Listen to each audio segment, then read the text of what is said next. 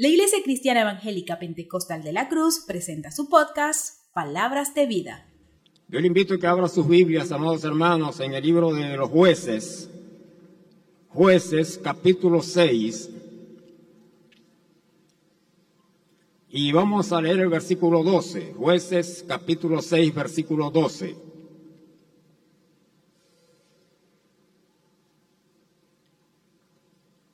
Jueces capítulo 6, versículo 12. Dice la palabra de Dios en el nombre del Padre, del Hijo y del Espíritu Santo. Y el ángel de Jehová se le apareció y le dijo, Jehová está contigo, varón esforzado y valiente. Y el ángel de Jehová se le apareció y le dijo, Jehová está contigo, varón esforzado y valiente. Oremos, Dios te damos gracias en esa mañana por tu misericordia y por tu amor, oh Dios. Ponemos delante de ti, oh Dios, esta palabra que hemos de orar. Espíritu Santo, oh Dios, asístenos ahora con sabiduría, entendimiento. Toma control de todo pensamiento, de toda mente ahora, Señor. Llevamos cautivo todo pensamiento a ti, oh Dios. Que tu palabra, Señor, sirva para edificación, exhortación, para consuelo de nuestras vidas, oh Dios. En el nombre de Jesús. Amén. Amén. Alabado sea el nombre del Señor. Bien, si tuviésemos que ponerle un título a este mensaje, diríamos que el título sería Asumiendo una actitud de victoria. Asumiendo una actitud de victoria. El pasaje que acabamos de leer está enmarcado en la Biblia, en el libro de los jueces, en los acontecimientos que sucedieron en la vida de Gedeón, en el pueblo de Israel, la nación de Israel, y en el tiempo en que le tocó eh, vivir a Gedeón. ¿Y quién es Gedeón? Gedeón es un personaje que aparece en la Biblia, que en el versículo 11 se nos da algunas eh, reseñas acerca de lo que era. Dice, vino el ángel de Jehová y se sentó debajo de la encina que está en Ofra, la cual era de Joás, Abieserita, y su hijo Gedeón estaba sacudiendo el trigo en el lagar para esconderlo de los madianitas. Bien, un joven haciendo un trabajo, una labor que no era la rutina, la costumbre en aquella época sacudir el trigo en un lugar cerrado, en un lagar, en un lugar oculto, porque esta actividad generalmente se hacía era en un lugar abierto, lo que se conocía como trillar el trigo. ¿En qué consistía esto? Consistía en depositar todas las espigas de trigo en el suelo en un lugar abierto y hacer pasar por encima de ella bueyes pesados, algunos con un eh, equipo especial para ir eh, pisando el trigo con la intención de liberar el trigo de las espigas y que el trigo quedase suelto de las espigas. Luego, este trigo era aventado el viento se llevaba el tamo o los despojos eh, eh, ya de las cascaritas del trigo que cubrían el trigo y venían luego entonces los que recogían el trigo para el proceso ya de molerlo y hacer la harina o hacer la, eh, la masa de trigo como ellas las hacían. Entonces era una actividad que estaba haciendo Gedeón en un lugar que no era el adecuado porque era muy pequeño el lugar, era un lugar cerrado y estaba escondido. Ahora, ¿cuál era la razón? Bueno, la razón todos la conocemos, ¿verdad? Lo que hemos leído la Biblia. Porque al principio del capítulo 6 se nos da entonces una razón importante de por qué Gedeón estaba en esta condición. Dice el capítulo 6 comenzando, dice, los hijos de Israel hicieron lo malo ante los ojos de Jehová y Jehová los entregó en mano de Madián por siete años. Y dice, la mano de Madián prevaleció contra Israel, y los hijos de Israel por causa de los madianitas se hicieron cuevas en los montes y cavernas y lugares fortificados, pues sucedía que cuando Israel había sembrado, subían los madianitas y amalecitas y los hijos del oriente contra ellos, subían y los atacaban. Y acampando contra ellos destruían los frutos de la tierra hasta llegar a Gaza y no dejaban que comer en Israel ni ovejas, ni bueyes, ni asnos, porque subían ellos y sus ganados y venían con sus tiendas en grande multitud como langostas. Ellos y sus camellos eran innumerables, así venían a la tierra para devastarla. De este modo, empobrecía Israel en gran manera por causa de Madián, y los hijos de Israel clamaron a Jehová. Una terrible situación. Esta era la razón por la cual entonces Gedeón estaba allí en ese lugar oculto, eh, en un lagar, un lugar donde se pisoteaban las uvas para luego extraer el vino, lugar que era inadecuado para el trabajo que estaba haciendo, y esto nos eh, dice entonces el temor, el miedo al que ellos estaban sometidos por causa de este pueblo o de estos dos pueblos. Aquí se menciona Madián, que era el pueblo más grande, pero también estaban los amalecitas y los hijos del oriente, como lo menciona ahí, comenzando el capítulo 6.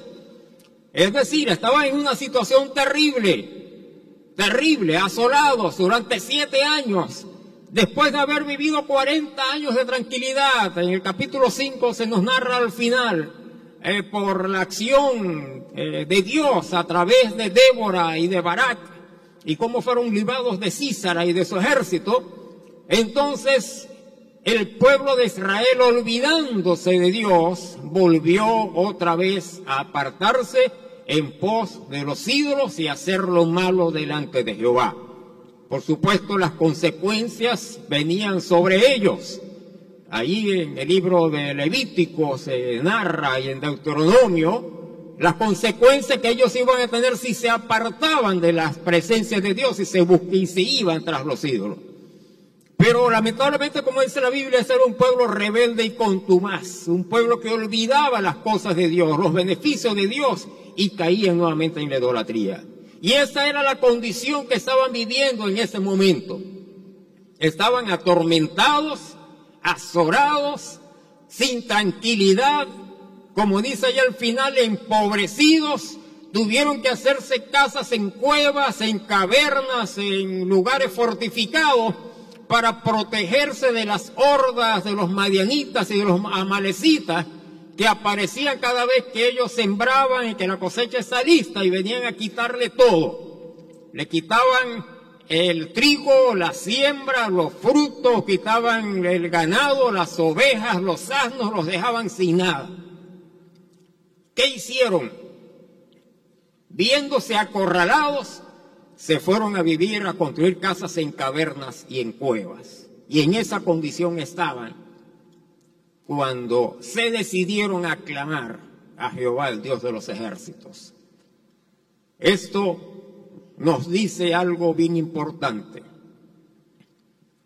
La condición del ser humano va a estar en jaque, como dirían los jugadores de ajedrez, cuando se apartan de Dios y ponen su esperanza en los ídolos, en las riquezas, ponen su esperanza en las cosas efímeras de esta vida y se olvidan de que el creador de los cielos y de la tierra está esperando que el hombre se vuelva a él para que entonces pueda tener paz, tranquilidad, reposo y pueda tener una vida de bendición o en bendición. Y el pueblo de Israel olvidaba las cosas de Dios y se entregaba otra vez a la idolatría y venía la consecuencia sobre ello. Esta reprimenda de parte de Dios, a pesar de que muchos la vieron como que Dios se olvidó, si la vemos desde la perspectiva de las cosas divinas, vamos a entender que los amalecitas y los madianitas no eran más que la disposición de Dios en permitir que aquella gente viniera a azotarlo para que nuevamente ellos despertaran y pudieran buscar la presencia de Dios las cosas malas, cuando nosotros entendemos a Dios y creemos en Él, cuando algo negativo sucede, entendamos que Dios puede estar esperando por nosotros detrás de aquella situación para que entendamos que Él todavía sigue siendo Dios y que Él todavía sigue siendo el Todopoderoso, dispuesto a liberarnos, a ayudarnos, sea cual sea la situación que estamos viviendo. Solamente tenemos que pensar y buscar muchas veces la razón, el porqué de las cosas o el para qué de las cosas. Esta era la situación que estaba viviendo la nación de Israel el pueblo clama a Dios. Dice que Israel clamó a Dios. Y clamar es gemir, clamar es pedir auxilio, ayuda, el socorro de parte de Dios, porque ellos sabían que de ningún otro lado iba a venir la ayuda. Y dice más adelante que Dios envió un profeta Versículo 8 dice, Jehová envió a los hijos de Israel un varón profeta, el cual les dijo, así ha dicho Jehová, Dios de Israel, yo os hice salir de Egipto y os saqué de casa de servidumbre, os libré de mano de los egipcios, en mano de todos los que os afligieron, a los cuales eché de delante de vosotros y os di su tierra. Y os dije, yo soy Jehová vuestro Dios, no temáis a los dioses de los amorreos en cuya tierra habitáis, pero no habéis obedecido a mi voz. No habéis obedecido a mi voz. Y en cierto sentido esto es asumir una posición opuesta y contraria a la voluntad de Dios. Pero Dios en su infinita misericordia en su infinita misericordia, Dios se le presentó a este hombre que estaba allí, escondido en el lagar. Se le presenta el ángel de Jehová. Y dice en el versículo 11, y vino el ángel de Jehová y se sentó debajo de la encina, es decir, se sentó de lejos, debajo de un árbol frondoso, con la apariencia de un ciudadano viajero común y corriente. Y se acercó más adelante, en el versículo 12, dice que estaba allí Gedeón. Versículo 12 dice que el ángel de Jehová se le apareció y le dijo, Jehová está contigo, varón esforzado y valiente. En medio de la circunstancia, en medio de la situación, en medio de la tormenta que vivía aquella gente por causa de los marianitas que los robaban, los saqueaban y demás. Cuando clamaron, entonces vino la respuesta de Dios. Se le apareció a un hombre, a Gedeón. ¿Por qué a Gedeón y por qué no a otro? Que había en Gedeón que no había en los otros habitantes de Israel. Dios vio algo a pesar de que estaba allí escondido, se dispuso aún al peligro que había de los medianitas, pero se dispuso a hacer el trabajo. Se dispuso a ir a sacudir el trigo y por lo que ya he dicho, el lugar era pequeño, por lo cual se puede pensar, se puede inferir que él estaba haciendo el trabajo de sacudir el trigo para llevar alimento a su casa, para llevar provisión a su casa, para llevar lo necesario en ese momento para que en su casa hubiese alimento, hubiese trigo para hacer el pan. Nosotros podemos decir, ajá, ¿y por qué entonces le dice varón esforzado y valiente? Porque era un varón esforzado y valiente. Se esforzó por hacer el trabajo se esforzó por buscar el trigo, se esforzó por pisarlo, por hacer el trabajo él solo, cuando eso era un trabajo que lo hacían bueyes y animales de carga. Pero lo que él tenía en mente era, mi familia necesita provisión y yo voy a hacer lo posible para que mi familia tenga provisión. Ahora, el Señor o el ángel de Jehová hace una afirmación aquí que es muy interesante. ¿Qué es lo que le dice Jehová, el ángel de Jehová a Gedeón? Jehová está contigo. Jehová está contigo. Esa es una afirmación a la que tenemos que prestar mucha atención. Fíjense que le está hablando en presente, no en futuro. Jehová estará contigo más adelante. No, ni Jehová estuvo contigo allá en, en Egipto. No, le dice en presente, Jehová está contigo. Y es una afirmación apelativa, directa a él. No dice Jehová está con la nación de Israel, Jehová está con todo, no, Jehová está contigo.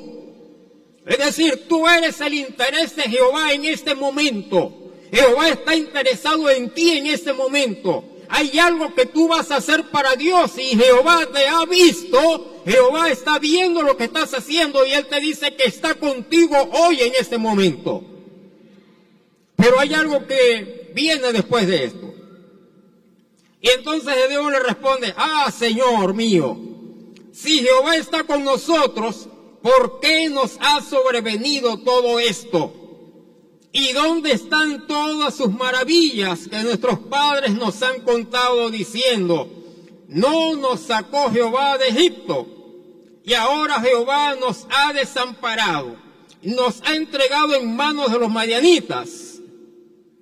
Y estamos, como diríamos, si pudiésemos agregar un término maracucho, estamos fritos, como diría alguien por ahí. ¿Por qué, Señor mío, tú dices que Jehová está conmigo? Fíjense que él no lo toma para él, él lo generaliza. ¿Por qué tú dices que Jehová está con nosotros? Si nos ha desamparado, nos ha dejado solo, nos entregó en manos de los marianitas. Y aquí hay algo interesante que podemos nosotros entender. La situación que estaba viviendo había cegado completamente su visión espiritual y no podía ver más allá del problema que estaban teniendo allí. Estaban ensimismados, encerrados en el problema, encerrados en la vicisitud de la circunstancia difícil y no podían ver más allá de allí.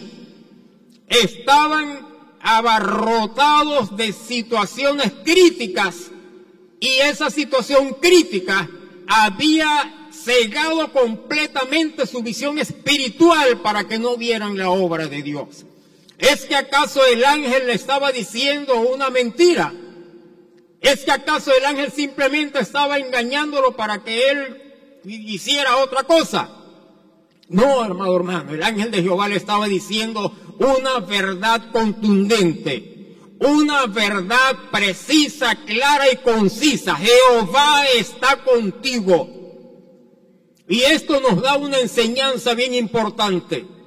Muchas veces los problemas, las circunstancias nos ciegan espiritualmente y nos encerramos en el problema, en la circunstancia difícil y no vemos la mano de Dios obrando en medio nuestro, el poder de Dios que está obrando, la presencia de Dios y entonces caemos de vivir una actitud, una conducta de vencedor para caer en una actitud de un derrotado. Pero hoy en esta mañana, el Señor te está diciendo, amado hermano, Jehová está contigo.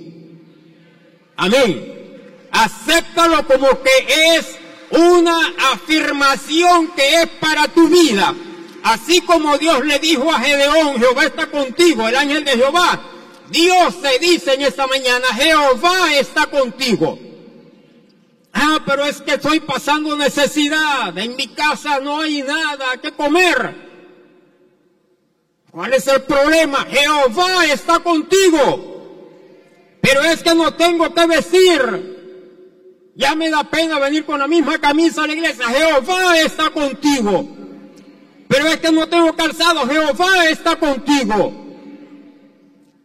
Pero es que el carro se me dañó. Jehová está contigo. Alabado sea el nombre de nuestro Dios. No hay circunstancia que pueda apartar a Dios de nuestro lado si nosotros permanecemos firmes y fieles a Él. El apóstol Pablo lo presentó de esta forma. Romanos capítulo 8. ¿Y quién nos separará del amor de Dios? ¿Qué problema tan grande hay que te pueda apartar del amor de Dios? Hambre, tribulación, angustia, desnudez, peligro o espada, ¿qué te podrá apartar del amor de Dios?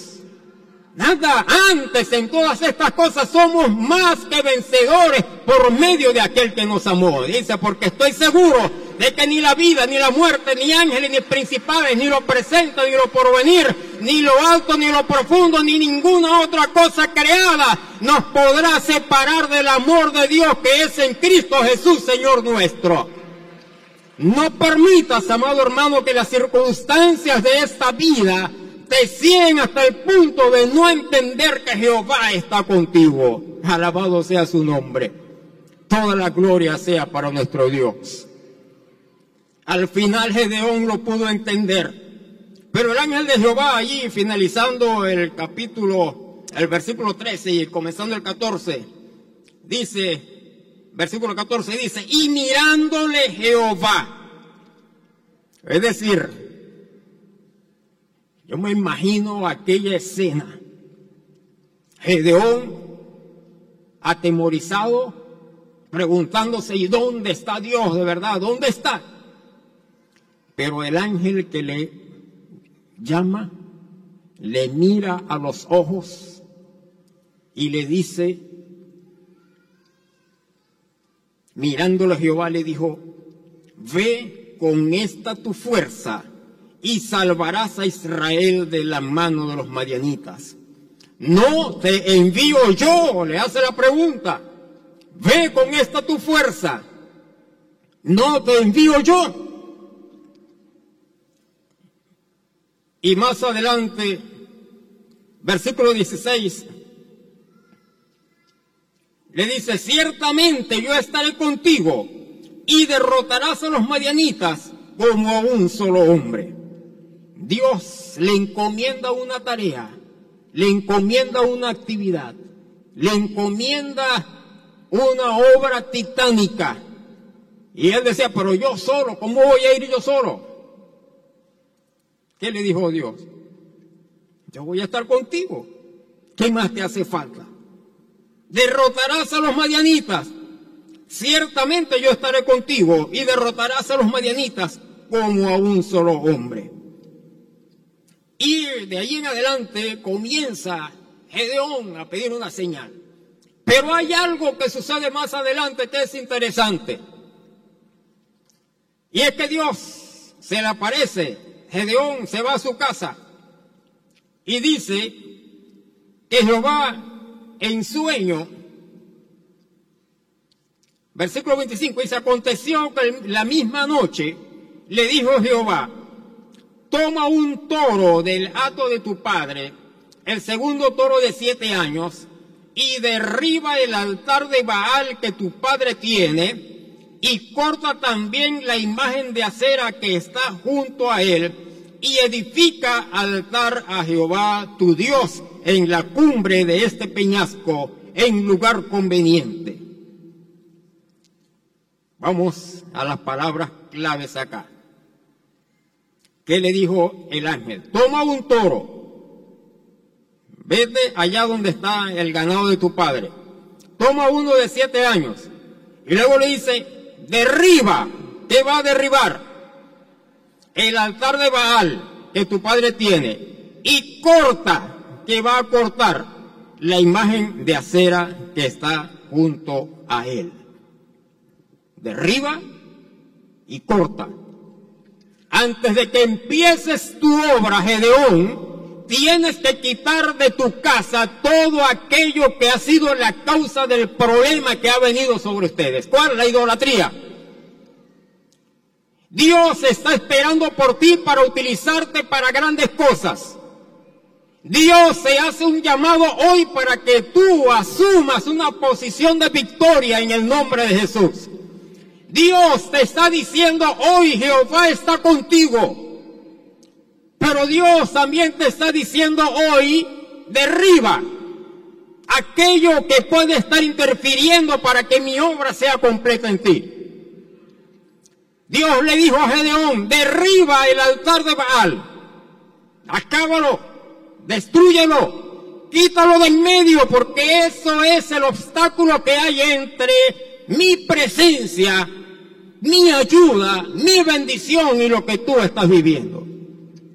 Derriba y le dice, y corta eh, el muñeco ese que tenían ahí a la diosa acera pero ¿qué le dice más adelante? Derriba y corta, pero en el versículo 26 le dice, y edifica altar a Jehová tu Dios. Tres cosas que debemos hacer para comenzar a tener una actitud de victoria Derriba todo aquello que sea obstáculo en tu vida para que la gloria de Dios se manifieste en ti. Corta con todo aquello que puede estar en tu vida que esté interfiriendo para que la gloria de Dios se manifieste en ti, en tu casa y en tu familia. Pero en la misma orden, edifica altar a Jehová para que el nombre de Dios sea glorificado en tu casa, en tu vida y en tu familia. Y de esa forma comenzarás a ver la obra grande y maravillosa que Dios tiene para ti. Derriba, corta, pero edifica a Dios altar. Ora delante de la presencia de Dios. Ministra a Dios. Glorifica el nombre de Dios. Exalta el nombre de Dios. Como le dice Pablo allí a los romanos en el capítulo 12 comenzando, ruego por las misericordias de Dios que presentéis vuestros cuerpos en sacrificio vivo, santo y agradable a Dios, que es vuestro culto racional. Alabado sea el nombre de nuestro Dios. Cortemos, destruyamos lo malo, pero edifiquemos altar a Jehová, Dios Todopoderoso. Y así lo hizo Gedeón. Y por esa causa se ganó un apodo. De ahí en adelante lo llamaron Jerobal, Jerobal, que quiere decir uno contienda Baal con él porque él fue el que destruyó su altar. ¿Verdad? De ahí en adelante. Y Dios entonces comienza una obra grande en Gedeón, que se convirtió en una especie de libertador liberador de la nación de Israel en este momento, en esta crisis que estaban delante o ante esta nación de los marianitas. Pero ¿qué sigue diciendo la Biblia? Y vamos a ir adelantando. Dice que esta amenaza de los madianitas surgió nuevamente en el versículo 33. Nos dice que todos los madianitas y amalecitas y los del oriente se juntaron a una y pasando acamparon en el valle de Jezreel. Es decir, se pusieron de acuerdo para venir nuevamente contra la nación de Israel, a saquear, a robar, a destruir, a dejar otra vez al pueblo de la nación de Israel saqueada, sin nada, avergonzados, eh, tristes, acongojados, nuevamente arrinconados a las cuevas para poder subsistir. Pero Dios levantó a este hombre. Y hay algo maravilloso que sucede acá algo que debemos prestar atención, así como las otras cosas que Dios nos está diciendo acá. ¿Qué nos ha dicho Dios en el primer lugar? Jehová está contigo. Debes creerlo. Debes asumirlo como una verdad en tu vida. Dios nunca te ha desamparado. Dios nunca te ha dejado. Dios nunca te ha abandonado. No importa la circunstancia que estés viviendo, Jehová está contigo. Pero debes derribar, debes destruir, debes cortar con aquello que interfiere buscar la presencia de Dios y hacer de tu vida y de tu familia un altar a Jehová nuestro Dios. Pero aquí más adelante el problema va a resurgir. Los mayanitos y los amalecitas eh, salieron nuevamente al acecho. Pero antes de enfrentar a esta gente, sucedió algo importante en la vida de Gedeón. Versículo 14. Entonces el Espíritu de Jehová vino sobre Gedeón y cuando éste tocó el cuerno, los abieseritas se reunieron con él. ¿Usted escuchó lo que acabo de decir, amado hermano? Entonces el Espíritu de Jehová vino sobre Gedeón. Repítalo conmigo. Entonces el Espíritu de Jehová vino sobre Gedeón. Y esto es algo que no podemos pasar por alto. Se iba a enfrentar a una gente que eran numerosas, un ejército superior. Gedeón no era un hombre diestro para la guerra. Gedeón no era ningún general de batallas. Gedeón era un simple hijo de un labriego que por muchos años habían estado escondidos. Los hijos de Israel tampoco en este momento eran gente de guerra, pero había una situación que enfrentar. Había una crisis, había una situación terrible a la que había que darle una salida. Y Jehová escoge a Gedeón pero antes de que vaya a la batalla, Jehová entonces le da todo el poder y la autoridad cuando le dice aquí, cuando dice la palabra de Dios, el Espíritu de Jehová vino sobre, es decir, le cubrió completamente. Y cuando el Espíritu de Jehová viene sobre nosotros, entonces el Espíritu de Dios nos reviste de autoridad, nos reviste de poder y recibiréis poder cuando haya venido sobre vosotros el Espíritu Santo, dijo el Señor a los discípulos. Alabado sea el nombre del Señor. Amado hermano, no enfrente ninguna batalla si no está seguro que el Espíritu de Jehová ha venido sobre usted. Busque el bautismo con el Espíritu Santo. Busque la llenura del poder del Espíritu de Dios y de esa forma garantizará que el poder de Dios está con usted y que no hay ejército que pueda enfrentarse porque la obra maravillosa de Dios será grande en sus manos. Alabado sea el nombre del Señor. Vino el Espíritu de Jehová sobre él, le cubrió completamente y entonces comenzó a tener autoridad y poder. Se le unió mucha gente, muchos vinieron a él y comenzaron entonces a tener una actitud distinta.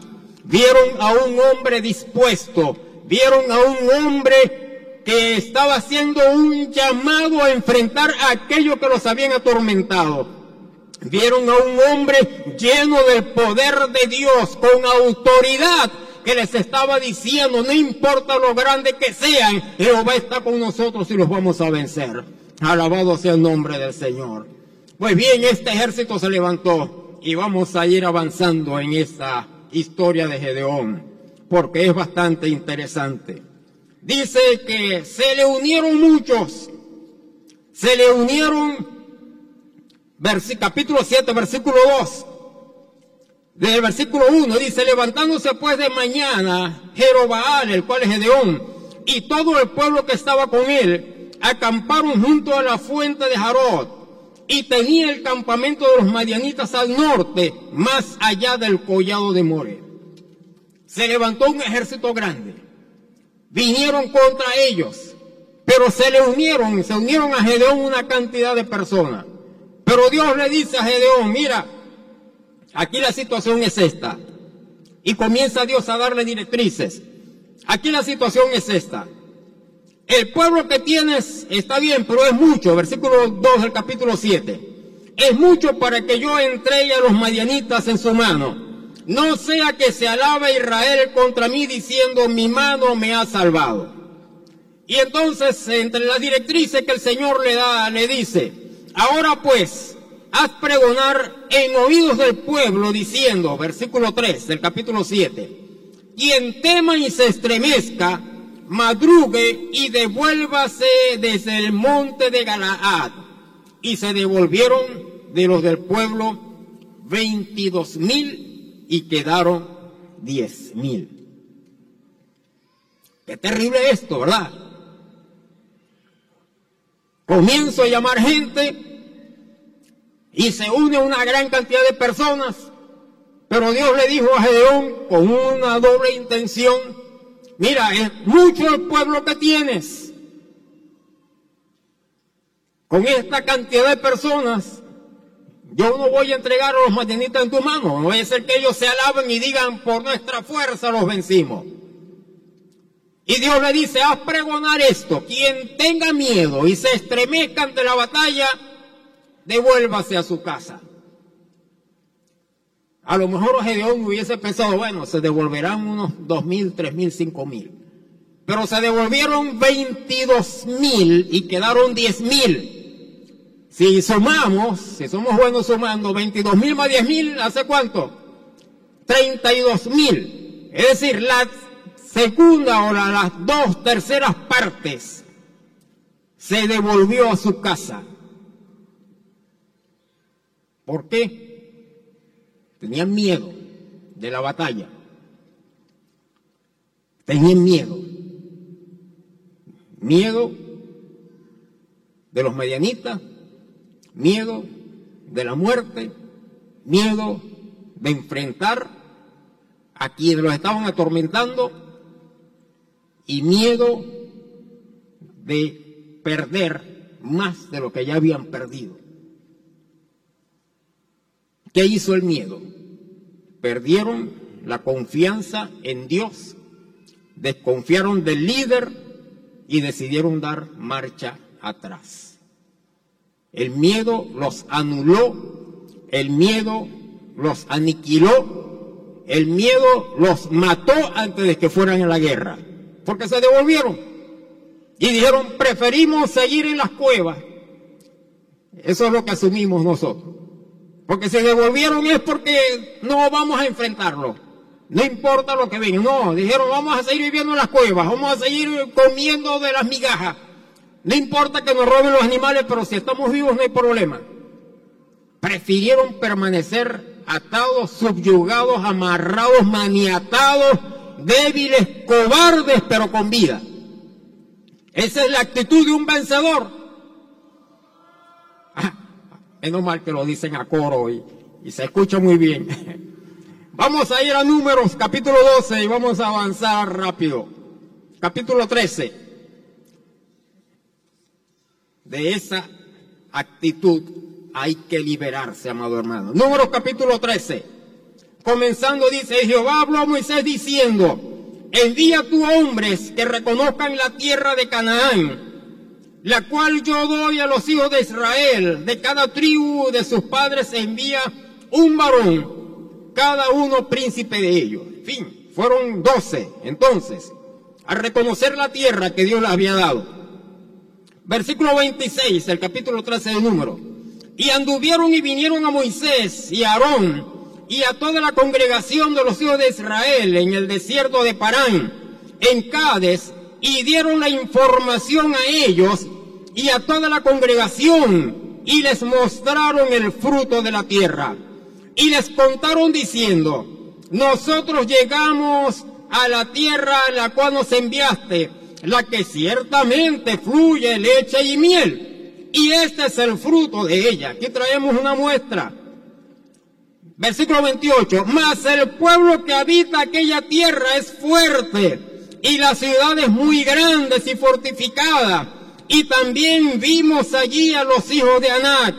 Amalek habita el Negev y el Eteo y el Jebuseo y el Amorreo habitan el norte y el Cananeo habita el mar hasta la ribera del Jordán.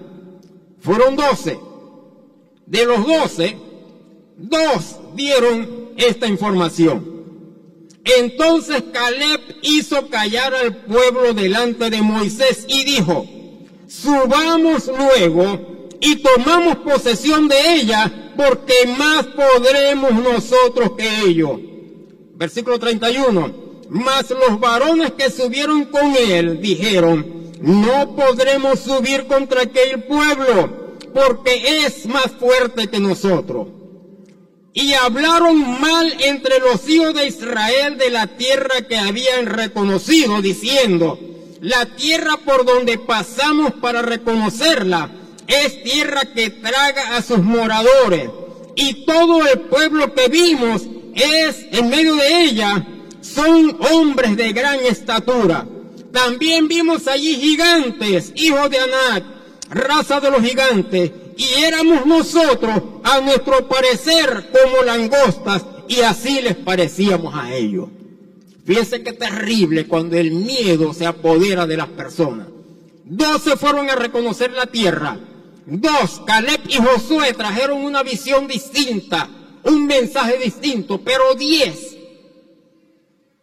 diez atemorizaron al pueblo diciéndoles, mira, al principio habían dicho, esta es tierra que fluye leche y miel, pero cambiaron el mensaje y ahora le decían a la gente, esta es tierra que traga a los moradores. Ellos como que vieron que la tierra sabía y se tragaba a la gente.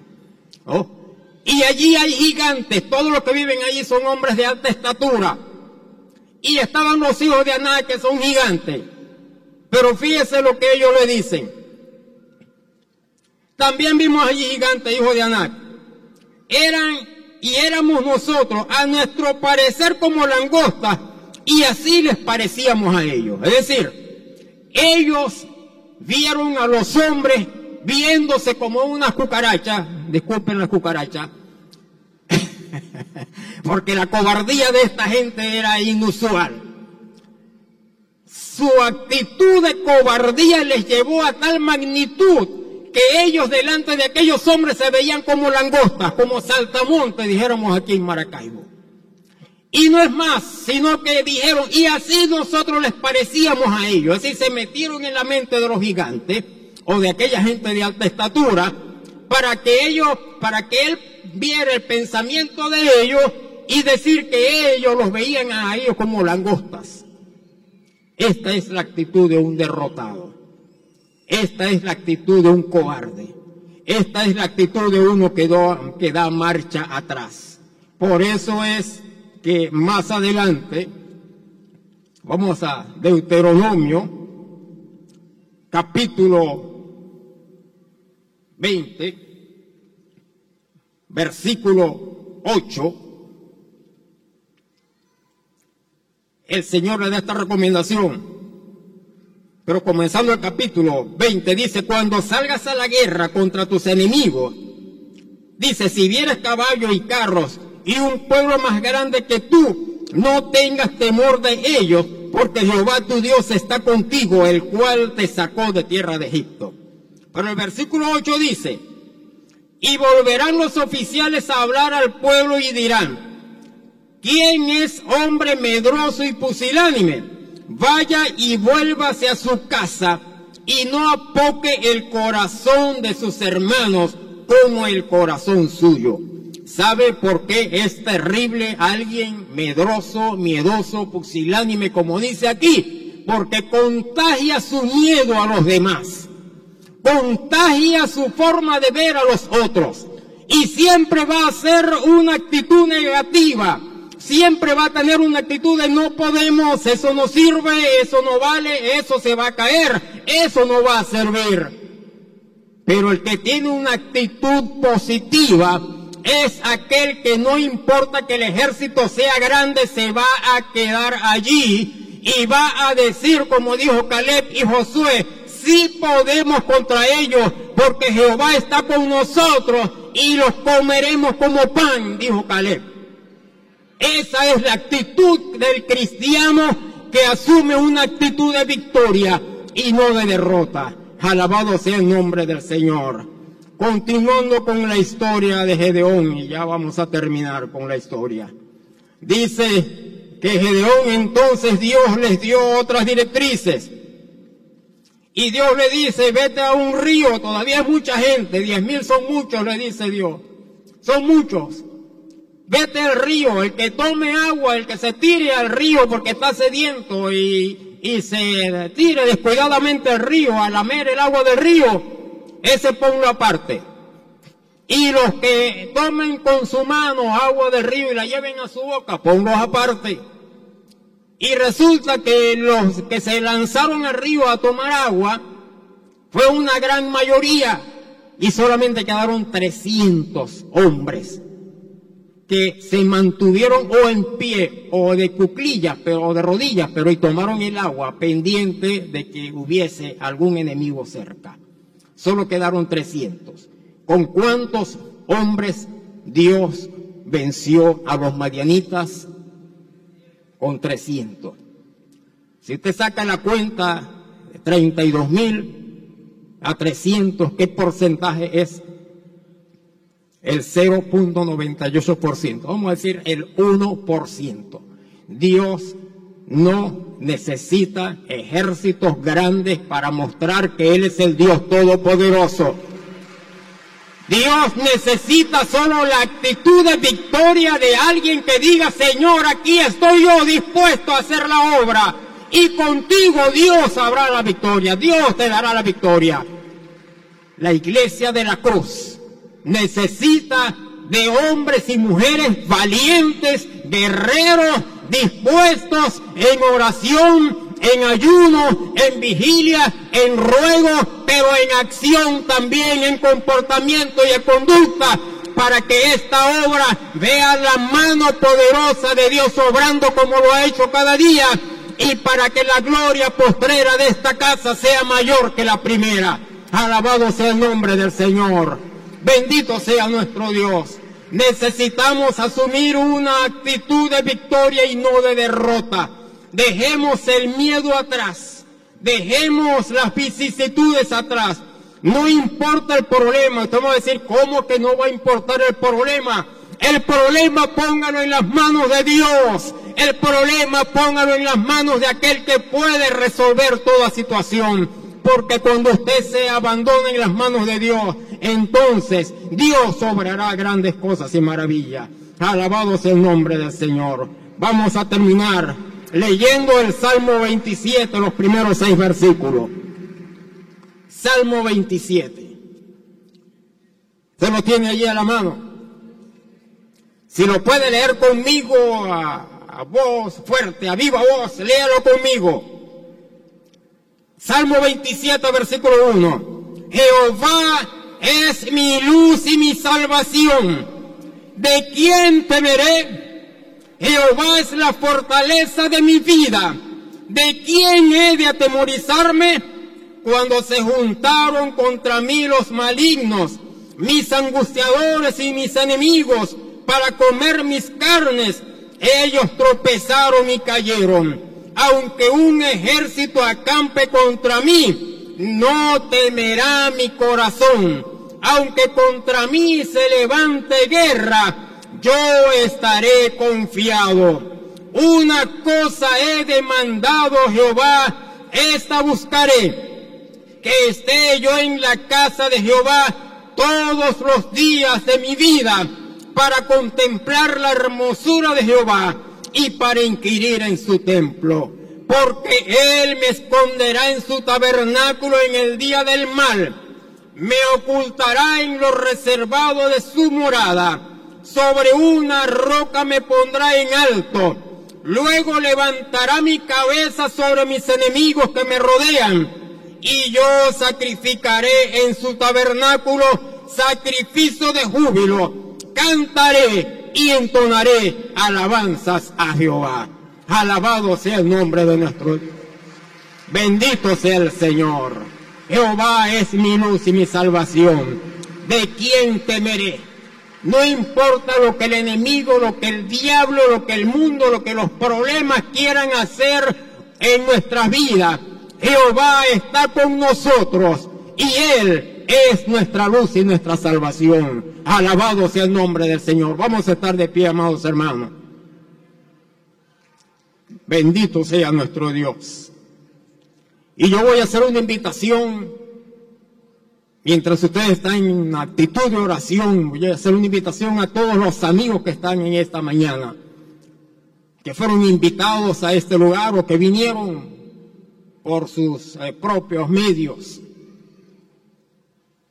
Tal vez en tu vida te has conseguido con problemas, dificultades, y las cosas como que no marchan bien.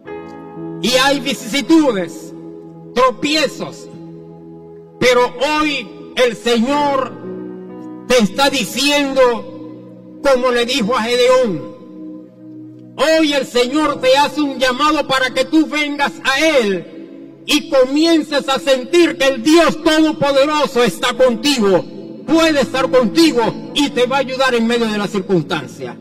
Yo te voy a pedir que tú pases acá adelante. Si quieres tener a este Dios del que estamos hablando, del Dios que es luz y salvación, del Dios que nos ayuda a vencer el temor, el miedo, la cobardía, para enfrentar la vida y que nos da alternativas para ser victoriosos y vencedores. Si quieres tener un encuentro con este Dios, hoy Dios te está llamando. Ese Dios de la Biblia, ese Dios el que nos habla que hizo ese llamado a Gedeón para que fuese un vencedor, ese es el Dios que te está llamando hoy. No vaciles, no lo pienses, no dudes. Dios está aquí en este lugar y Él quiere tener un encuentro contigo. Él quiere hacerte un vencedor, un más que vencedor. Alabado sea el nombre del Señor. Bendito sea el nombre de nuestro Dios. Glorificado sea el nombre de nuestro Dios. Alabado sea el Señor. Aleluya. Aleluya. Gloria a Dios. Gloria a Dios. Aleluya. Ven aquí adelante. Dios está esperando por ti. Aleluya. Hay lugar en este sitio. Hay lugar. Como lo dice el coro, hay lugar al pie de la cruz. Por ti el Señor murió allí en la cruz del Calvario. Por ti y por mí. Para que alcanzásemos la salvación de nuestras vidas. Hay lugar todavía aquí, en este sitio. Ven, el Señor te está esperando. El Señor está esperando que tú vengas con un corazón contrito y humillado. Y que le digas, Señor, ya yo no puedo más. No puedo más. La vida me agobia. La vida me atormenta. Ya no puedo más. Y el Señor en esta mañana te está diciendo, dame hijo mío tu corazón. Yo quiero transformarlo, yo quiero hacer de ti una nueva criatura. Yo quiero que tú tengas esperanzas. En medio de la dificultad, que tú tengas esperanza y que sientas que yo estoy contigo. Alabado sea el nombre de nuestro Dios. Aleluya. Gloria a Dios. Dios está esperando por ti. Ven a este lugar. Ven a este lugar. Aleluya. No importa la condición en la que estés. No tienes que arreglar tu vida para venir a Jesucristo. No tienes que cambiar para venir a Él. Tal como estás, el Señor te está esperando. Te está llamando así como estás. Porque así como estás, es que Él va a obrar en tu vida. No importa si hay temor, si hay angustia, si hay depresión, si hay problemas. Dios hoy va a traer solución a tu vida. Lo primero es la salvación de tu alma. Y con la salvación de tu alma Dios va a traer tranquilidad, sosiego, paz, gozo, alegría a tu corazón. Alabado sea el nombre del Señor. Bendito sea nuestro Dios. Aleluya. Voy a esperar un minuto más porque sé que hay alguien más sentado allí en esas gradas que está todavía indeciso, inseguro, pero yo te digo hoy rompe con esa indecisión. Hoy es el día que Dios preparó para que tú vinieras a tener un encuentro con Él. No desprecies la oportunidad que Dios te está dando hoy. No desprecies la oportunidad que Dios te está dando hoy. Hoy es el día aceptable. Hoy es el día de salvación. Bendito sea el nombre de nuestro Dios. Bendito sea el Señor por siempre. Aleluya. Alabado sea el Señor. Gloria a Dios. Aleluya. Voy a pedirle que por favor presten atención un momento acá ustedes que han pasado aquí adelante. Hoy han dado un paso decisivo de fe para pasar de muerte a vida. Dios te bendiga para pasar de condenación a salvación. Hoy Jesucristo va a entrar en tu corazón Y a través del Espíritu Santo Él va a generar un cambio, una transformación radical en tu vida. Y a partir de hoy vas a comenzar a sentir la presencia de Dios y la obra de Dios grande trabajando en ti para que tú comiences a sentir y a ver que Dios es real, que no es un cuento lo que dice la Biblia, que Dios es real y está interesado en tu bienestar. Alabado sea el nombre del Señor. Bendito sea nuestro Dios. Aleluya. Yo te voy a pedir que hagas algo más, que tú cierres tus ojos por unos minutos y que repitas conmigo esta oración en voz alta. Repite conmigo en voz alta, por favor. Padre Santo, vengo delante de ti, arrepentido, oh Dios, reconociendo que soy pecador y aceptando que Jesucristo es mi Señor y creyendo en mi corazón que Dios le levantó de los muertos. Toma mi vida, Señor, le entrego a ti, cámbiame, transfórmame, ayúdame, Señor, te necesito.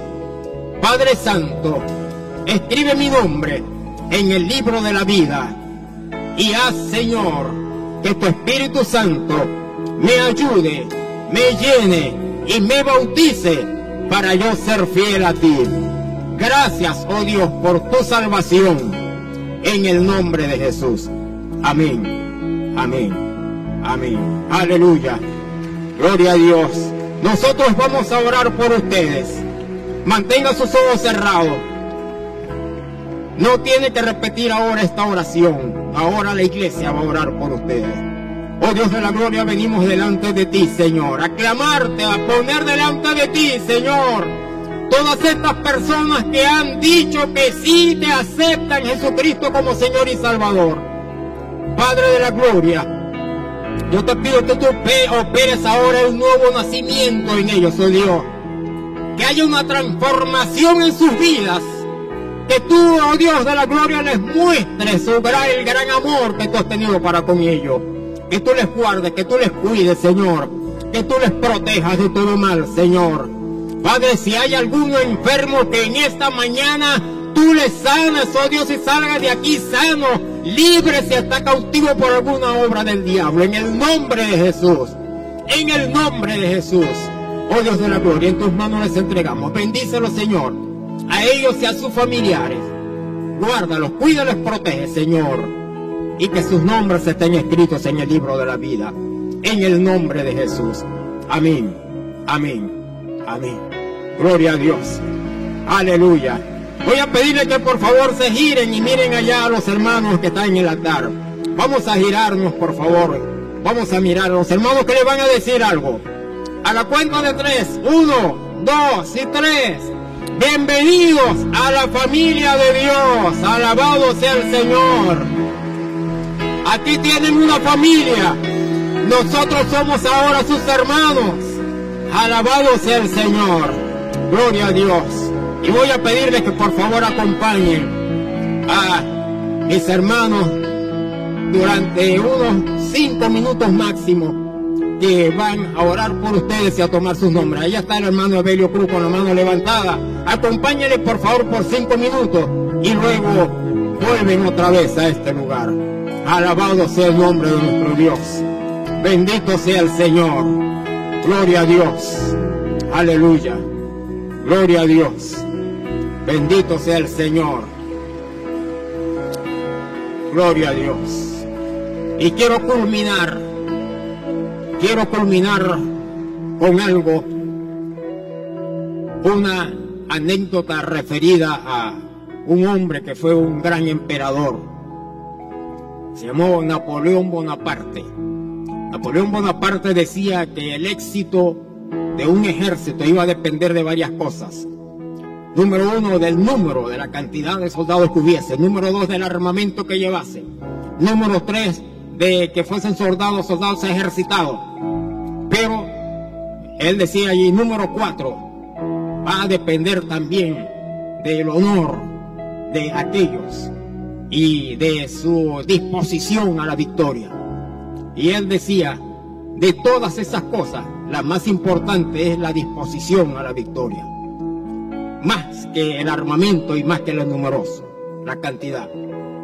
Y cuenta un relato que cuando el ejército se opacaba, Napoleón salía montado en su caballo y dice que cuando veían aquel gorro típico que usaba Napoleón Bonaparte, el ánimo del ejército subía, subía de tal forma que ganaban cualquier batalla.